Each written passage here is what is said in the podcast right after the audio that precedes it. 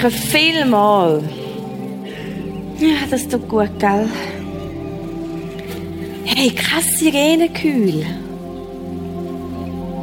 Ruhe und Frieden. Keine Hektik. Und für einmal liege ich dann wie gepflegt. Ja, so eine Bürstenmassage kannst du eben schon nicht mit einer Herzmassage vergleichen. Rettungssanitäterin, wie kann man nur? Es lieber gemütlich. Um halb fünf, vier Abend. ah, du meinst deinen Traumjob auf der Steuerverwaltung? Du mit deinem stressigen Job solltest dir sowieso mehr Erholung gönnen. Meinst du so wie Weiss auf der Terrasse? Das Alpha Life Weekend. Hey, mega! Wie ein Feuerwerk. Hey, mein Leben! Von schwarz-weiß zu knallbunt! Ja, das Feuerwerk kurz und heftig. Du bist abgegangen wie eine Rakete. Ich weiss noch, beim Heimweg auf der Tankstelle. Hey, der Typ ist so etwas von kaputt gewesen. Der hat Jesus wirklich gebraucht. Ja, Rettungssanitäterin. Typisches Helfersyndrom. Ja, das würde ich glaube jetzt heute auch nicht mehr so machen. Einen so überfahren. Meinst du wegen dem Sascha? Ach, der Sascha. Bei dir ist einfach alles von 0 auf 100. Ja, ich bin halt voll Motivation ins Leben als Christ gestartet. Und du? Du bist jetzt nicht im Standby-Modus. Besser als so ein Notfall werden wie du.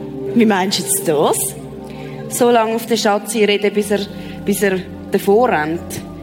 Er hat mich gefragt, wer dir das Hirn gebrötelt hat. Ja, ich bin voll reingeschossen. Ich habe ihn total überfordert. Tief durchschnaufen. Ja, aber erzählst du deinen Arbeitskollegen oder deinen Eltern nicht von Jesus? Oder wenigstens, dass du am Sonntag in die Kirche gehst? Ich muss nicht allen auf die Nase binden, dass ich Christ bin. Es wird nicht so heiß gegessen, wie es gekocht wird. Verbrennst du nur den Mund. Hey, ich habe ich ha gar nicht anders können. Als ich vom Alpha Life Weekend heimgekommen bin und den Sascha das erste Mal gesehen habe, habe ich gesagt, hey Sascha, ich habe Jesus in mein Herz gelassen. Er ist jetzt meine Nummer eins. Jetzt wirkt der Heilige Geist in mir. Ja. Und er hat gemeint, er sei im falschen Film. Kannst nur hoffen, dass Gott etwas Besseres für dich parat hat. Zum Beispiel der heiße Typ da hinten in der roten Badhösli. Ja, nicht schlecht. Aber kommt nicht an Sascha an. Der Sascha mit seinem Hühnerbrüstli. Hey, hallo? Es gibt auch noch andere Werte.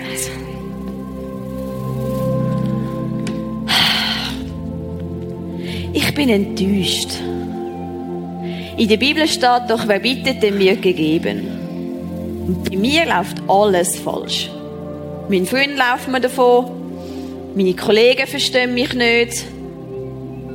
Hey, dabei hat alles so gut angefangen. Für mich ist Gott einfach unberechenbar. Und ich habe es lieber berechenbar. 7000 und 7300 gibt 14.300 Steuern. ja gut, für mich sind Steuern auch unberechenbar. Hey, als ich Jesus in mein Herz gelassen habe, ist er da eigentlich einfach kleiner gekommen, dumm geschaut und ist dann wieder rausgegangen. Hey, ich wollte mit Gott die Welt verändern. ja, mit Gurkenscheiben auf den Augen die Welt verändern. Du kommst mir vor wie ein Scheitchen neben dem Feuer. Es verlöscht langsam. das sagst gerade du. Hast du jemals für Jesus so wirklich Feuer gefangen? Okay, mir wird's zu heiß. Ich gehe ins Eisbad abkühlen. Hey, und ich? Ich gehe jetzt ins Sauna. Ich will wieder so richtig brennen.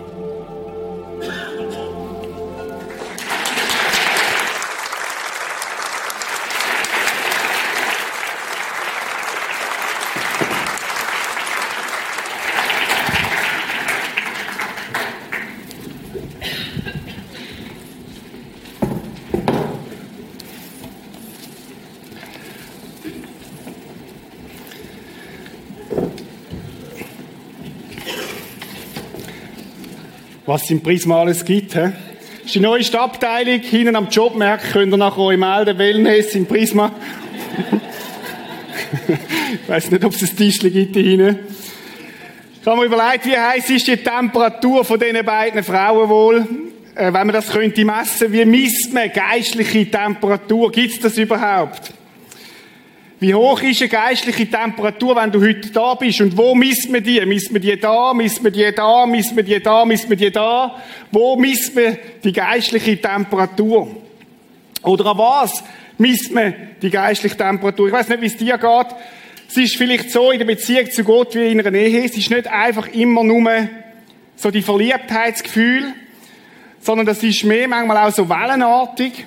Und gleich denke ich, ist es gut, dass wir uns überlegen, wie heiß ist meine Leidenschaft für Gott, wie heiß ist meine geistliche Temperatur. Übrigens, gerade am Anfang, wer ist eigentlich verantwortlich für meine geistliche Temperatur? Ist das der René Christen? Möglicherweise. Ist das deine Gemeinde? Meine Überzeugung ist, Verantwortung für deine geistliche Leidenschaft, für deine geistliche Temperatur hast du selber. Da kannst du niemand anders für das verantwortlich machen als dich selber. Das einfach so als Vorbemerkung. René, zu deiner Entlastung. Du bist vermutlich im Kino. Ah, du bist da, okay. gut. genau, du hörst gut zu und ich helfe dir und ich entlaste dich und alles. Genau. Aber was misst man geistliche Temperatur? Was würdest du sagen? Misst man das an dem, wie viel Gebot, das du letzte Woche eingehalten hast oder nicht überschritten hast? Misst man geistliche Temperatur, wie regelmäßig du da im Gottesdienst bist? Misst man geistliche Temperatur, ob du Live-Channel oder DRS3 los ist? Misst man geistliche Temperatur an der Mitarbeit? Was würdest du sagen? Wenn du selber so in dich hineinlassen würdest und sagen, an was merke ich, ob ich geistlich fit bin, ob es mir gut geht oder nicht. Was sind Kriterien? Was würde man sich das messen? Als ich als Teenie so zum Glauben gekommen bin, ich war etwa 13 gewesen, dann hat der Pastor mich immer mal wieder getroffen und hat gesagt, so Rita, wie geht's dir? Und dann hat es eine Frage gegeben und an dem hat man es dann festgemacht, wie es mir geistlich geht. Er hat mich nämlich gefragt, wie geht's in deiner stillen Zeit? Stille Zeit, für alle, die neu da sind oder das nicht so kennen, das ist fromm ausdrückt, oder? Christ hat manchmal so eine eigene Sprache, es tut mir leid, wir versuchen es möglichst, möglichst, äh, die gleiche Sprache zu reden wie sonst. Stille Zeit meint nicht einfach still sein, meint, hat auch nichts zu tun mit dem stillen Nördli, sondern meint eigentlich Zeit, wo du still wirst vor Gott mit seinem Wort und das lesest. Und wenn du dann geantwortet hast, oder wenn ich die Frage gestellt habe, ich mache seit drei Tagen stille Zeit regelmäßig, dann sind alle beruhigt und dann hat man gewusst, oh, am Reto geht's geistlich gut. Das ist das Kriterium für das, wie man, wie man unterwegs ist mit Gott. Persönlich glaube ich, dass das wirklich ein Indiz kann sein. Wie wichtig ist mir Zeit, so ganz exklusiv ich und Gott allein. Und ich, heute bin ich an einem anderen Punkt als damals. Damals habe ich es gemacht, damit ich es oft auch gemacht habe, ist eine gute Disziplin geworden. Heute geht es mir viel mehr, wenn ich es nicht habe, vermisse ich etwas. Weil ich die Zeit mit Gott zusammen will, weil ich will Beziehung pflegen, ist aber ganz eine andere Ausgangslage. Gibt es eine Messgröße, wo man die geistliche Temperatur messen kann? Ich meine, der Thermometer hilft ja nicht, dass Fieber sich verändert. Aber er hilft mir zu zeigen, dass ich Fieber habe, wenn ich habe. Und so habe ich mir überlegt, gibt es etwas, wo man das messen kann, wo man das irgendwie einordnen kann, damit man merkt, uns können einordnen, wo wir dann stehen. In dem Ganzen inne. Und ich habe mal angefangen, in die Bibel zu schauen und habe mir überlegt, wenn Jesus jetzt in die Kirche hineinkäme und würde sagen, hey Flo, können wir mal über deine geistliche Temperatur reden und Esther und Robert, ich würde gerne mit dir mal über deine geistliche Temperatur reden. Was würde er denn, was würde er denn anschauen? Würde er sagen, hey, wie viel stille Zeit hast du gemacht? Oder würde er sagen, kannst du mal sagen, wie viele Stunden in der Woche du gewisse Sendungen schaust oder nicht schaust? Oder, oder was, was würde er, was würde er sagen? Und ich bin auf eine interessante Entdeckung gestoßen. Jesus wird nämlich gefragt, was ist das Höchste überhaupt, was ist das Wichtigste, könnte man auch übersetzen. Jetzt muss man wissen, der, der das gefragt hat, hat etwa 600, Gesetz auswendig kennt. Er hat gesagt, auf welches muss ich besonders achten? Können wir schauen, was Jesus sagt, Matthäus 22, 38 bis 9. Da heißt, du sollst den Herrn, deinen Gott, lieben von ganzem Herzen, von ganzer Seele und von ganzem Gemüt. Jesus sagt, es gibt eine Messgröße, die heißt Liebe zu Gott.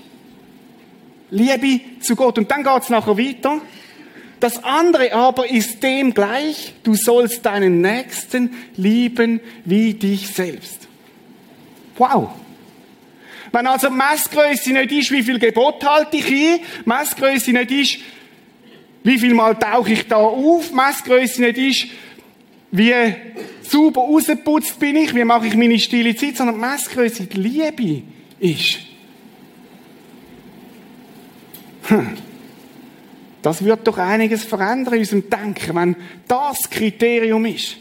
Johannes 13, 36 sagt Jesus, an eurer Liebe zueinander wird jeder erkennen, dass ihr meine Jünger seid. Jesus sagt, es gibt ein Markenzeichen. Es gibt ein Markenzeichen für Christen, an dem man sie soll erkennen. Das ist nicht der Glaube. Das ist nicht, dass sie alles recht machen. Das ist nicht, dass sie fehlerlos sind. Das ist nicht, dass sie, dass sie ähm, perfekt sind. Das ist auch nicht, dass sie Kille gehen. Das Markenzeichen, wo man Christen erkennen soll, ist die Liebe, sagt Jesus.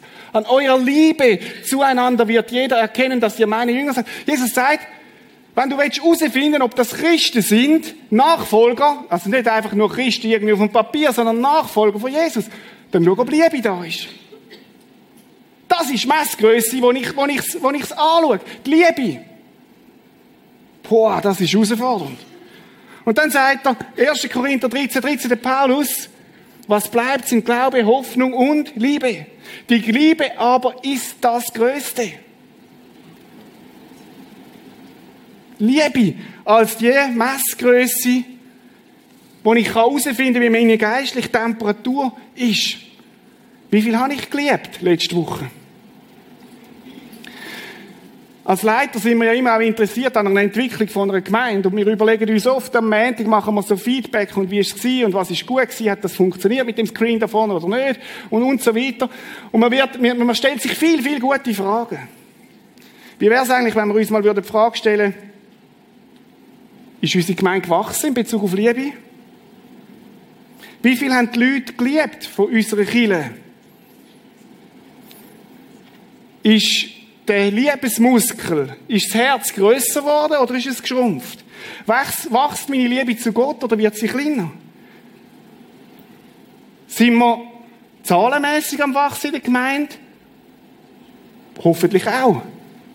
Aber wachsen wir in der Liebe? Ist der Liebesquotient in dieser Kirche spürbar gewachsen in den letzten Jahren? Wie viel geistliche Temperatur hat dein Leben? Wie viel hast du geliebt letzte Woche? Ich muss noch ehrlich sagen, diese Predigt habe ich durchbuchstabiert. Ich hatte eine schwierige Woche gehabt, ich bin körperlich angeschlagen gewesen, habe gemerkt, wenn du körperlich angeschlagen wirst, wird der Belly grausam nervig. Wenn er nicht kann, wie er will. Das ist nicht so wirklich cool. Dann wird die schnauzig und, und dann sollst du am Sonntag noch Predigt haben. Und dann sagt Jesus, weißt du was, Reto? Das erste Mal gilt die Predigt einfach dir, gell? Sag ich, okay, Jesus, zuerst wird gegessen und dann darfst du austeilen. Ist gut, ist okay, ist, ist okay. Aber ich möchte euch das einfach sagen, es fordert mich selber raus. Das Kriterium Liebe. Vielleicht bist du da heute Morgen und sagst, weißt du was, Leidenschaft für Gott ist für mich eigentlich nicht wirklich das Thema. Weil Gott ist für mich so weit weg und ich habe nichts mit ihm persönlich zu tun. Liebe, bin ich überzeugt, ist auch ein Thema in deinem Leben. Weil wir Menschen sehnen uns alle nach Liebe. Und wir Menschen müssen uns überlegen, wo haben wir ein Reservoir, wo wir Liebe anzapfen können. Und da glaube ich, sind wir als Christen, als Nachfolger von Jesus extrem privilegiert. Weil ich glaube, unsere geistliche Leidenschaft hängt damit zusammen, wo können wir andocken und die Liebe überkommen. Wir möchten heute Morgen eine Bibelstelle oder Bibel hineinschauen und uns zwei Menschen anschauen, die hätten eigentlich genauso können in dem Wellness-Oase sein Denen ihre Temperatur ist nämlich ziemlich, ziemlich abgefahren gewesen, so ein bisschen unterkühlt wie die zwei. So das Eiswassermäßig. Die geistliche Temperatur von denen ist so gewesen, dass sie näher am Resignieren gewesen sind. Und sie haben überhaupt nicht gesprüht von Freude und von Energie und von Liebe in dem Moment. Und das Interessante von diesen zwei, die wir jetzt werden anschauen, ist, dass sie innerhalb von drei Stunden, wir können sagen, Wellness erlebt haben. Sie sind verändert worden. Innerhalb von drei Stunden sind sie von minus 20 auf plus 30 gestiegen. Die haben einen halben Klimaschock gehabt. Aber im positiven Sinn. Die sind so angezündet worden, dass sie nach dieser Zeit, nach dieser Wellness, geistlichen Wellnesszeit aufgestanden sind, einen Weg unter die Füße genommen haben, wo ihnen egal war, wie weit das, das ist. Hauptsächlich, wir können anderen erzählen, was wir gefunden haben in dem, in dem Jesus, der lebt. Und meine Frage, die ich den Text gelesen habe, ist, gibt es etwas, was ich lernen kann von diesen zwei für mein Leben? Oder das ist eine Frage immer, wie wir an die Bibel angehen. Sagen wir, die Bibel ist einfach hauptsächlich Wissen. Oder gehen wir an und sagen, Jesus, was willst du mir zeigen? Gibt es irgendetwas, was mich verändern kann da drin? Und mich hat be be bewegt, gibt es etwas, was wir von diesen zwei können lernen dass ihr Leben verändert worden ist? Wie kommen sie von minus 10 oder minus 20 zu plus 30? Da ist Geschichte. Hören Sie mal gut zu. Da heißt darf ich ein Glas Wasser haben? Von jemandem von Ihnen. Merci vielmals. Wellness. Am selben Tag wanderten zwei Jünger nach Emmaus. Danke vielmals. Super. Ja, geschwind. Ist nicht so edel, aber hä?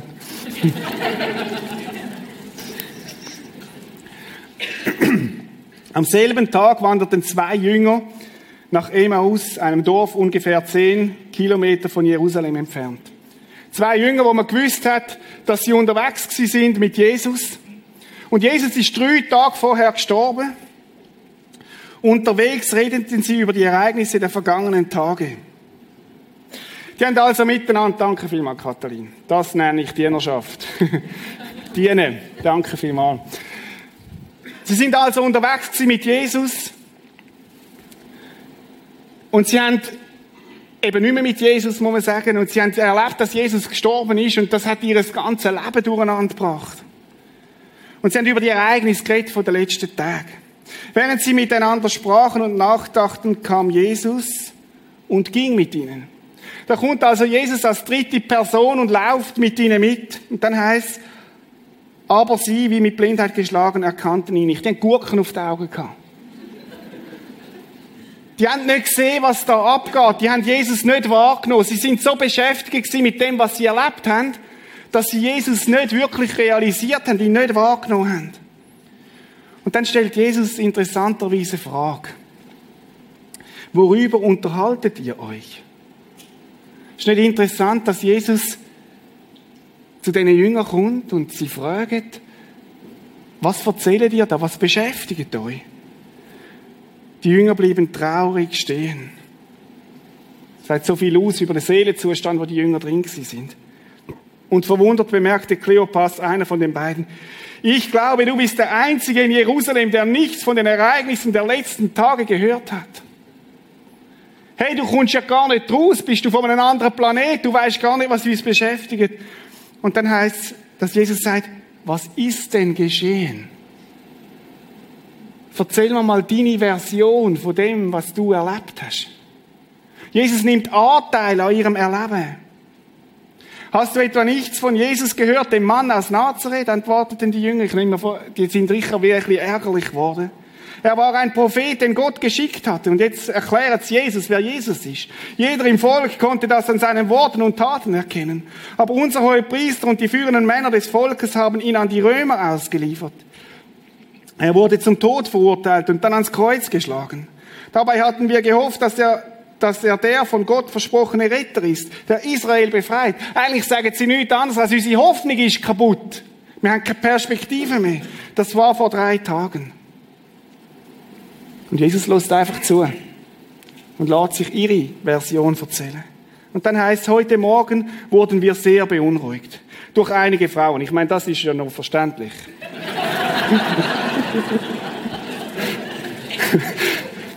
die zu uns gehören. Schon vor Sonnenaufgang waren sie zum Grab gegangen. Aber der Leichnam Jesu war nicht mehr da. Die Frauen erzählten ihnen, sei ein Engel erschienen, die sagten, Jesus lebt. Einige von uns sind gleich zum Grab gelaufen. Es war tatsächlich leer, aber wie die Frauen berichtet hatten. Aber Jesus haben sie nicht gesehen. Die Frauen, die haben doch ein bisschen übertrieben emotional ein bisschen abgefahren.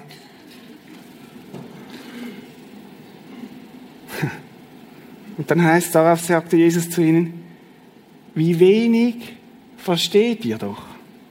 Warum begreift und glaubt ihr nicht, was die Propheten gesagt haben? Jetzt holt Jesus auf, aus und sagt, hey, sehen der Zusammenhang nicht? Musste Christus nicht all dies erleiden, bevor Gott ihn, bevor Gott ihn zum Herrn über alles einsetzt? Dann erklärte Jesus, was in der Heiligen Schrift über ihn gesagt wird. Von den Büchern Mose angefangen bis zu den Propheten. Das ist ein zwei Stunden Alpha-Life-Kurs. Jesus zeigt einen Zusammenhang auf. Und wenn du noch nie im Alpha-Life-Kurs bist, der geht nur elföbig. Aber geht es genau um das. Zusammenhang verstehen, was es tut mit Gottes Wort, mit Jesus und was das allenfalls mit dir könnte zu tun. Hinten hat es Flyer bei diesen Männchen. Meld ja. Er hat ihnen Zusammenhang erklärt. Inzwischen waren sie so kurz vor Emmaus und Jesus tat so, als wollte er weitergehen. Typisch Jesus. Er drängt sich nicht auf. Er tut so, als würde er weitergehen. Das ist eine der wenigen Szenen in der Bibel, wo er Theater spielt. Wo Jesus so tut, als würde. Deshalb drängten ihn die Jünger, bleib doch über Nacht bei uns. Es wird ja schon dunkel. Wenn es dunkel ist, sollte man nicht allein sein. So ging er mit ihnen ins Haus. Als sie zum Essen niedergelassen hatten, nahm Jesus das Brot, hat Brot genommen, brach es, dankte dafür, teilte es in Stücke und gab es ihnen. Da plötzlich erkannten sie ihn, doch er verschwand von ihren Augen. Sie sagten zueinander, hat es uns nicht tief berührt, als er unterwegs mit uns sprach und uns die Heilige Schrift erklärte? Oder anders übersetzt, hat unser Herz nicht angefangen zu brennen, wo Jesus, wo Jesus das erzählt hat? Wie komme ich zu neuer Leidenschaft? Das ist die Frage heute Morgen. Wie komme ich dazu, dass die geistliche Temperatur in meinem Leben erhöht wird? Wie, wie kann das passieren? Ich möchte drei einfache, aber sehr konkrete Punkte heute Morgen dir mitgeben. Erster Punkt. Schütt dein Herz aus. Schütt dein Herz aus. Mach einen Stopp und schütt dein Herz aus. Die zwei haben eine Wanderung gemacht, elf Kilometer genau, Richtung Emmaus. Und Wandern ist bekannt als gute Therapieform. Wieso? Weil Wandern, beim Wandern kommt Seele mit. Wir sind oft so schnell unterwegs mit dem Auto, mit dem Zug, mit dem Flugzeug. Wir suchen immer schnellere Wege. Wandern als eine Therapieform, wo Seele mitkommt. Und dann heißt unterwegs redeten sie über die Ereignisse der vergangenen Tage. Sie haben austauscht miteinander, was da passiert ist.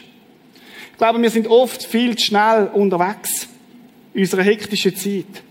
Und irgendwann merken wir, dass durch das Tempo unsere Herzen kleiner werden. Tempo ist ein Find von der Liebe. Immer. Das geht mir so, wenn ich einen vollen Terminplan habe, dann hat das Konsequenzen drauf, ob ich kann lieben oder nicht. Wenn ich von Termin zu Termin hetze, dann schaffe ich es nicht, wahrzunehmen, dass vielleicht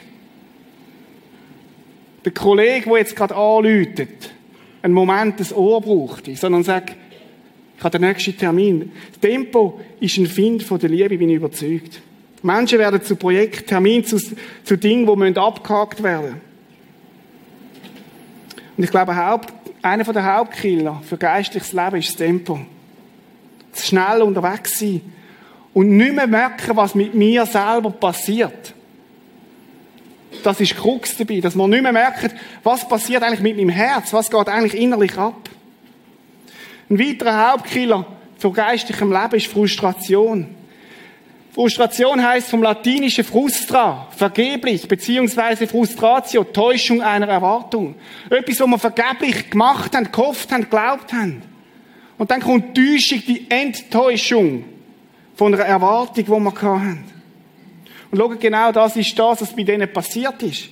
Die sind enttäuscht gewesen. Die haben nämlich gehofft, wenn Jesus kommt, dann kommt der politische Jesus, neben die natürlich auch noch geistlich, aber der politische Jesus, der jetzt da mit allem aufräumt und sein Reich aufbaut. Sie haben genau ihre Vorstellung gehabt, wie das soll funktionieren. Und dann heißt es da, die Jünger blieben traurig stehen. Sie geben einander Anteil an ihrer Geschichte. Und Frustration und Trauer, wenn sie gut gelebt haben, führen dazu zu einem Stillstand. Frustration und Trauer wenn uns immer etwas sagen. Und ich merke, viele von uns bleiben nicht stehen, wenn wir einen Frust einfahren oder eine Trauersituation haben, sondern wir rennen weiter. Und dann passiert etwas, dass unsere Seele mit dem nicht mehr zu Schlag kommt. Sie bleiben stehen. Unsere zwei. Was ist eigentlich die letzten Wochen und die letzten Monate? Verstehst es du? Sie reden miteinander darüber. Sie schütten sich gegenseitig das Herz aus. Gefällt mir das Schütteln, oder? Sie nehmen das Herz und da hat Sachen, wo hinten so kleben am Herz und so im Bild. Wo selten an der Oberfläche, und sie nehmen sich Zeit, das auszuschütteln. Meine Frage ist, wann hast du das letzte Mal bewusst angehalten? So einen persönlichen Check gemacht, eine Standortbestimmung, oder? Wir gehen ab und zu so ab, wenn du 40 bist, solltest du regelmäßig zum Doktor mal so einen Check machen. Ich weiß nicht, Lukas, wie das ist. Beim Körper, kennen wir das. Aber wann bleiben wir mal stehen und sagen, hey, wie geht's mir eigentlich wirklich? Wo bin ich eigentlich unterwegs? Der Henry Nauen hat mal gesagt, 50% sollten wir leben und 50% sollten wir überlegen, wie wir leben. Wie bin ich eigentlich unterwegs? Vielleicht könnte es dran sein, mal ein EKG machen. Geistliches EKG. EKG steht für emotional. Wie geht's mir emotional eigentlich? Wie schnell bin ich genervt? Flippe ich aus? Will mir das etwas sagen? Hat das möglicherweise eine Botschaft, die ich sollte hören? Wie geht's mir körperlich? Ich habe vorhin gesagt, wenn ich körperlich nicht fit bin, hat das Auswirkungen. Wir sind auf mein geistliches Leben? Hat das Auswirkungen auf mein Umfeld? Hat das Auswirkungen auf mein ganzes Leben? Schlafe ich genug? Habe ich genug Pause? Erholung? Und das K steht, das G steht für geistlich. EKG. Wie geht es mir geistlich? Wann habe ich Gott das letzte Mal gehört zu mir reden? Wann habe ich das letzte Mal mit Gott über mich geredet? Nicht einfach über meine Anliegen, dass er alles abhakt, sondern über mich. Wie ist meine Entwicklung? Bin ich in der Liebe gewachsen in den letzten Monaten? Was macht dich traurig? Vor was habe ich Angst? Welche Rückschläge habe ich erlebt in den letzten Wochen, wo ich mal mit Gott darüber reden sollte? Meine Beobachtung ist folgende. Wenn wir nicht von Zeit zu Zeit so ein EKG machen, anhalten, stoppen, jetzt rede ich als Nichtmediziner, dann stelle ich mir das so vor, wie das eine geistliche Arterienverkalkung gibt. Da, da sammelt sich in unseren Arterien und in unseren Herzen Sachen an, kleine, die merkt man am Anfang nicht, aber sie werden mit der Zeit immer größer. Und es kommt zu einem geistlichen Stau irgendwie. Stellen wir das so vor, wie weniger Sauerstoff ins, ins Blut kommt und vom Blut weggeht. Äh, vom Herz weggeht. Und unser geistliches Leben wird langsam, aber sicher kraftlos. Könnte es damit zu tun haben, dass du die kleinen Sachen, die in deinem Herz passieren, Enttäuschung, Frustration, Trauer, Begegnungen zu wenig Platz gibst, zu wenig Raum gibst.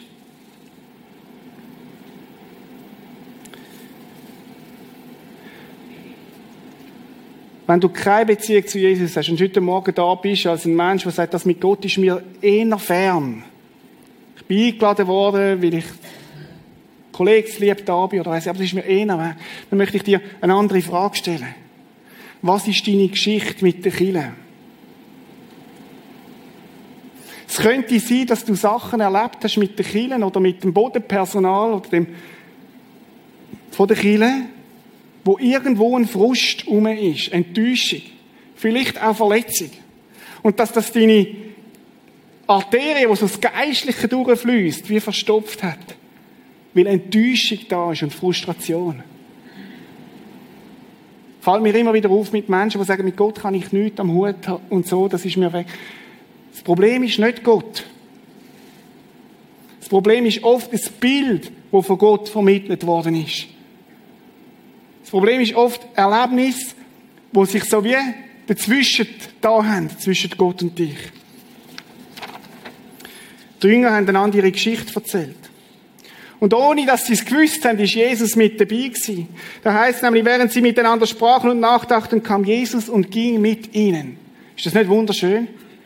Sie erzählen einander ihre Geschichte und Jesus ist einfach mit dabei. Ist übrigens auch heute noch so. Jesus hat nämlich gesagt, wenn zwei oder drei in meinem Namen versammelt sind, dann bin ich mitten unter ihnen. Er ist da, auch wenn wir ihn nicht wahrnehmen, auch heute Morgen. Und zwei Fragen stellt Jesus. Worüber redet er? Über was unterhaltet er euch? Und nachher, was ist denn genau passiert? Und das begeistert mich so an Jesus, dass er Anteil nimmt an uns. Er ist nicht einfach der Gott, der weit weg ist sondern er ist auferstanden und lebt und er ist da und sagt, hey, mich beschäftigt, was in deinem Herz, in deiner Seele vorgeht. Mich nimmt Wunder, was dich frustriert. Erzähl mir nicht nur von den Highlights von deinem Leben, sondern erzähl mir viel mehr auch von den Scherben und vom Schwierigen. In manchen Gemeinden ist die ausgesprochene, unausgesprochene Regel, wenn du deprimiert oder traurig bist, dann stimmt etwas mit deinem Glauben nicht. Und ich glaube, die Regel ist grundfalsch. Woher kommt das?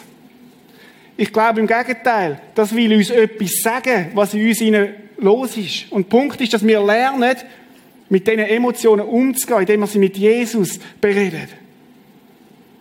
Indem wir einen Freund dazu nehmen, eine Freundin, und sagen, kann ich mit dir mal über das reden, was in mir abgeht? Ich habe schon oft erlebt, dass so klärende Gespräche mit einem Freund, manchmal innerhalb von zwei Stunden, Sachen einfach klar geworden sind, die vorher völlig diffus gewesen sind.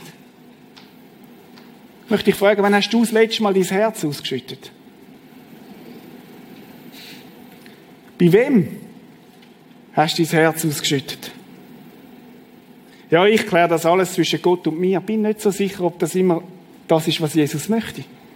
Jesus sagt, ich komme in Gemeinschaft hinein.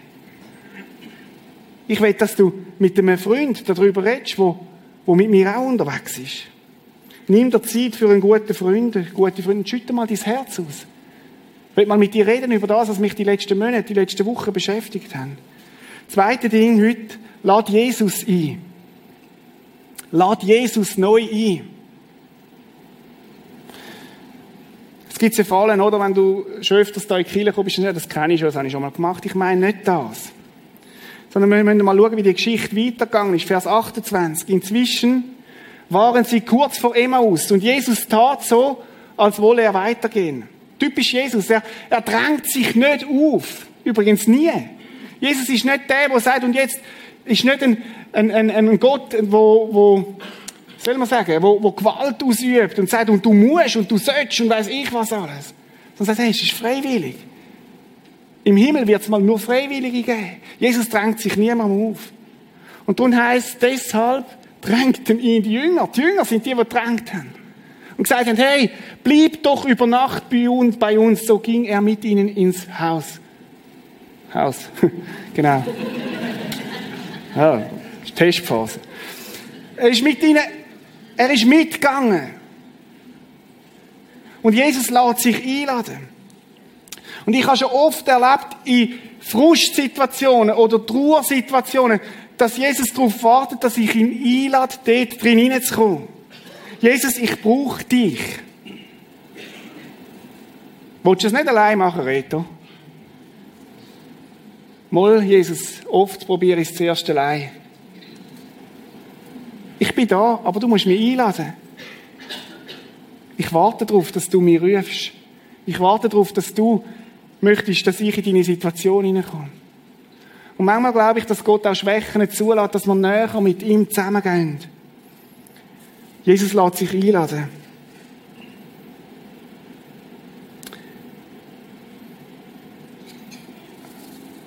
Er möchte mit dir zusammen sein. Er möchte mit dir zusammen durch das durchgehen. Er drängt sich nicht auf. Sie haben ihn müssen einladen. Wie wäre es, wenn du heute Morgen, Jesus, vielleicht bist du frustriert dran, vielleicht ausgelaugt, vielleicht in einer Situation, wo du eigentlich nicht wirklich durchsiehst, vielleicht in der Ehe, am Arbeitsplatz. Wie wäre es, wenn du heute Morgen würdest Jesus sagen, und Jesus, ich möchte dich neu einladen in die Situation hinein? Das ist meine Lauheit, das ist meine Tieftemperatur, das ist da, da ist meine Frustration, da ist mein Nicht-Verstehen von dir. Gibt's? Und du bist kein schlechter Christ, wenn es Situationen gibt in deinem Leben, wo du nicht verstehst. Er ist Gott und wir sind Menschen.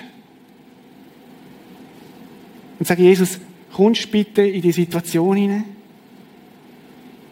Ich habe mich gefragt, wieso haben die Jünger Jesus eingeladen, bei ihnen zu bleiben? Ich glaube, weil sie etwas gespürt haben von dem, was mit der dritten Person da los ist. Später sagen sie, hat er uns nicht tief berührt, als er unterwegs mit uns sprach und uns die Heilige Schrift erklärte? Ich glaube, Jesus wird uns berühren, wenn wir es zulassen. Ich habe letzte Woche so eine Situation wo ich sagte, Jesus, Bankrotterklärung, ich brauche dich. Komm du bitte in die Situation hinein. Ich kann es selber nicht, ich brauche dich, Herr.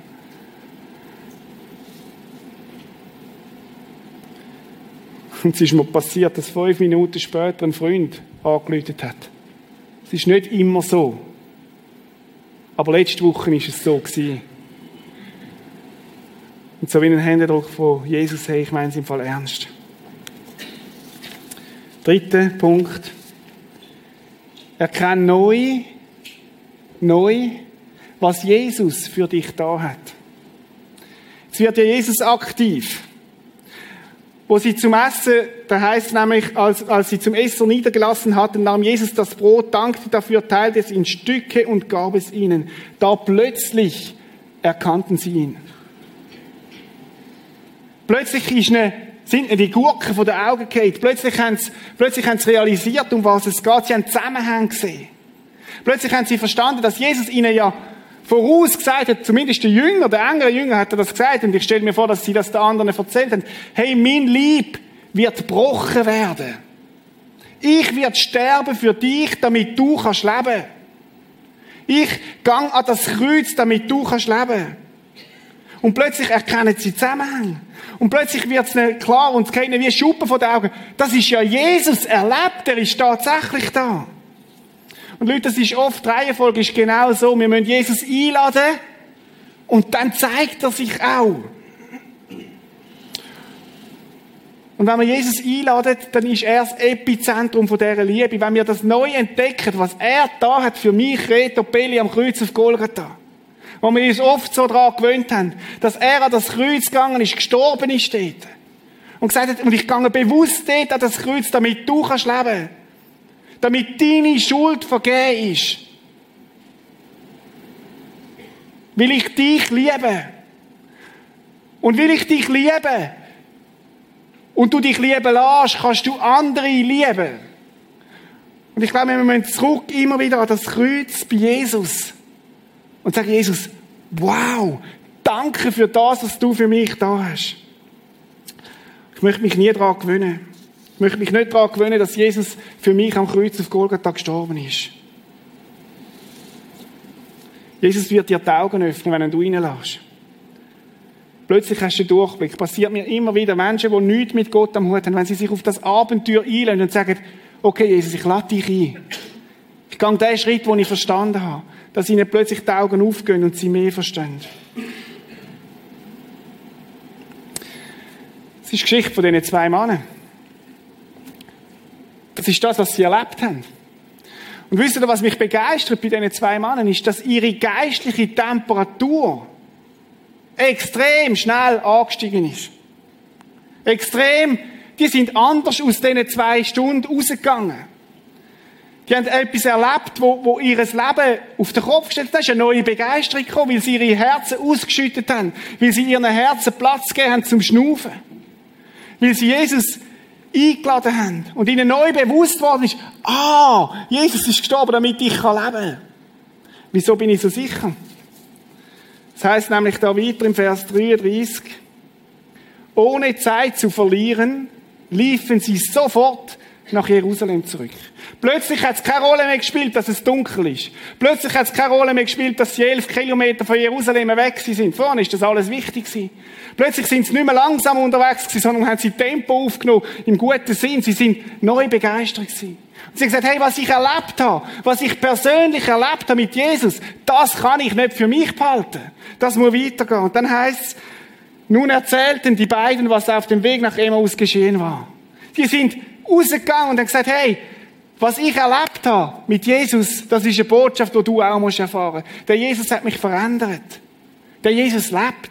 Der Jesus ist für mich am Kreuz auf Golgatha gestorben. Ist nicht erstaunlich? Innerhalb von zwei Stunden, was da möglich war? Manchmal sind wir in der Versuchung, sagen, oh, du brauchst eine Therapie. Ist auch gut. Aber manchmal müssen wir das tun, wo Jesus uns vor die Füße legt. Und vielleicht fängt es an mit einem Gespräch mit einem Freund, wo du dein Herz ausschüttest. Und wo du dir neu sagst, ich schütte mein Herz aus. Und ich lade Jesus ein in die Situation hinein. Und ich erkenne neu, was er für mich da hat. Meine Frage heute Morgen ist, wie hoch ist deine geistliche Temperatur?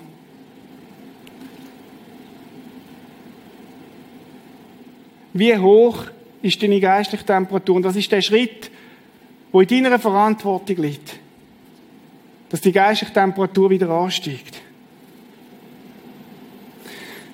Ich habe am Anfang gesagt, das Markenzeichen der Christen ist an der Liebe untereinander, wie die Welt erkennen. Und Leute, wenn das stimmt, dann ist die Temperatur von einer Gemeinde dann ist die Ausstrahlungskraft von einer Gemeinde abhängig von jedem Einzelnen da drinnen und im Kino und von der schweizweiten Gemeinde, allen, die am Radio sind. Und dann ist die Verantwortung, ob die Temperatur steigt, unserer Stadt, in unserem Land und darüber aus, die liegt nicht beim Gemeindeleiter zuerst, sondern die liegt bei mir selber. Und wenn es darum geht, die Leidenschaft neu zu entdecken, dann haben wir heute Morgen eine Aufgabe, dass jeder da innen und im Kino und darüber aus sich fragt, was ist mein Beitrag? Was muss ich tun, damit meine Leidenschaft neu wächst? Damit Liebe kann wachsen in unseren Kirchen, darüber aus. Damit die geistliche Temperatur in unserem Land, Klimawandel stattfindet, aber im guten Sinn. Damit Eisklötze schmelzen. Damit Menschen, die nichts mehr haben wollen zu tun mit Gott, neu entdecken, das ist eine Liebe. Aber es fängt damit an, bei mir selber. Ich möchte beten.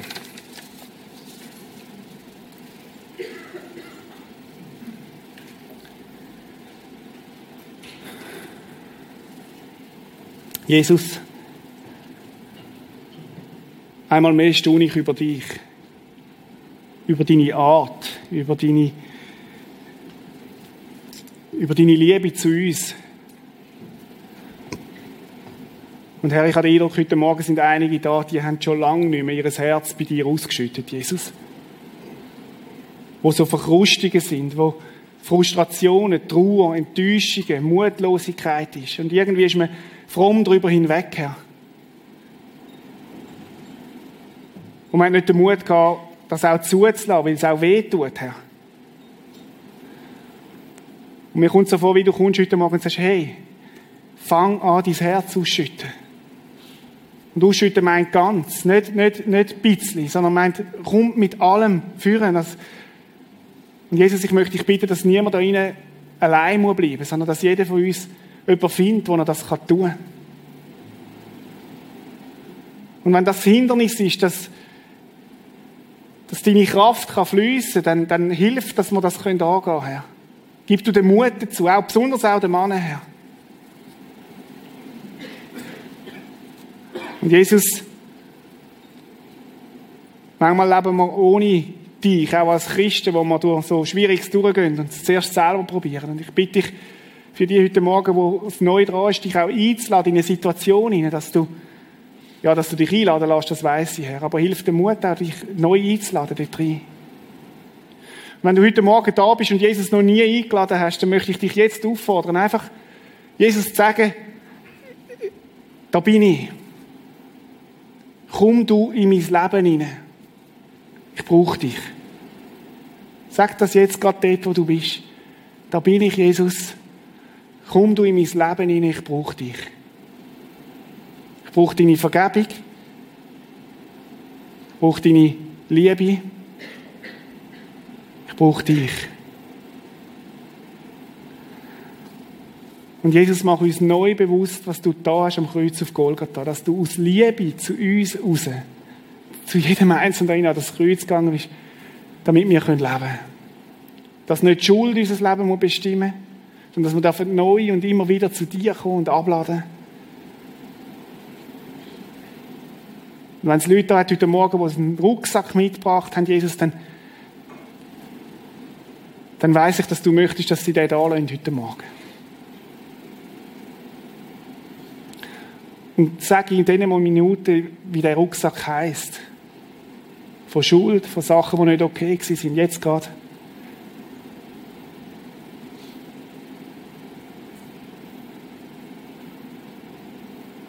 Jesus, du hast es gehört und du sagst, wenn wir unsere Schuld bekennen, dann bist du treu und gerecht, dass du uns auch vergisst. Du willst, dass wir leben. Wir sind geliebt, um zu lieben. Danke dafür, Jesus. Amen.